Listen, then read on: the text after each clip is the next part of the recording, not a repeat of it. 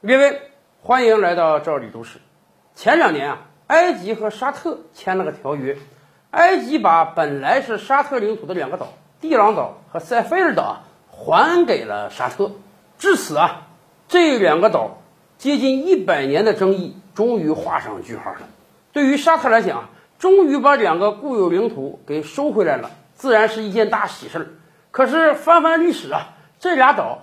可是当年沙特心甘情愿送给埃及的，这是怎么一回事呢？在二十世纪初的时候啊，埃及虽然是奥斯曼帝国的一部分，但是实际上英国对埃及是有很强大的控制权力的。后来英国通过跟奥斯曼的谈判啊，把地朗岛和塞纳菲尔岛这两个岛呢划归给了埃及，也就是说那个时候这俩岛是埃及的领土。后来世界形势发生变化，英国感觉啊，埃及是越来越控制不住了。迟早有一天要独立啊！一旦它独立了，那埃及所有领土都不归英国控制了。所以英国干脆先下手为强，把这俩岛呢划归给了当时还在英国控制范围之内的沙特。哎，英国佬还是很鬼的，知道有一天我可能控制不住你，所以我干脆先把你的领土啊切走一部分。当时埃及和沙特都在这个英国控制范围之内，所以埃及也不能说什么，只能默认了这个现实。所以从那个时候开始，这两个岛就变成了沙特的领土。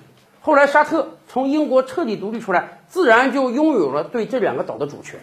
但是咱们也知道啊，沙特号称土豪国，肥得流油，那自不待言。但问题是军事力量太弱啊，连个也门胡塞武装都打不过，没办法，都是老爷兵和雇佣兵，谁给你真正打仗啊？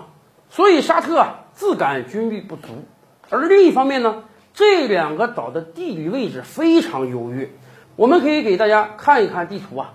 这两个岛扼守住了以色列的出海口，可以说是兵家必争之地。当时沙特担心啊，有没有可能以色列啊为了争夺这个出海口啊，他来强占我这俩岛，到时候我打不过他怎么办？所以沙特干脆跟埃及求援，说你看历史上这俩岛啊就是你的啊，现在你跟以色列关系又不太好，那干脆这样吧。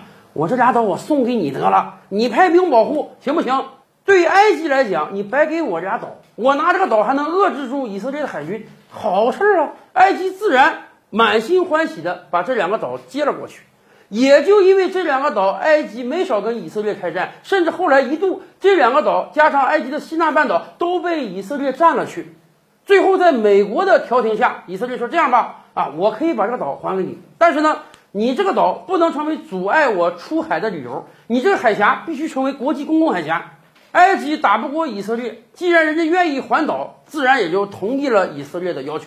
所以上世纪八十年代以后啊，埃以关系缓和啊，岛还给了埃及。埃及呢，并不阻止以色列通过这个国际公共海峡，所以这两个岛的战略价值啊，慢慢降低了。这个时候，沙特一看，哦，以色列看来。消停了，不打仗了啊，也不强占这俩岛了。那我得想想办法了。这俩岛毕竟是我的领土啊，所以从那个时候开始，沙特又开始跟埃及讨要这个领土了。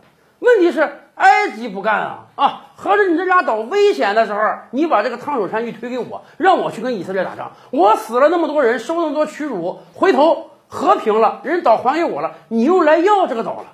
所以过去几十年，埃及一直不同意还岛，一直到最近呢。沙特是给出了重金诱惑。沙特说：“这样吧，你要是把这俩岛还我，我承诺啊，投资超过两百亿美元，而且以这两个岛为基地，建立连接我们两个国家和这个岛之间的大桥啊。大桥建好之后，我们沙特和埃及这个物资人员交往将更加密切，你这个埃及经济能够得到好转。毕竟我有钱嘛。正是在沙特金元攻势之下，埃及最后同意了把这两个岛啊。”还给沙特。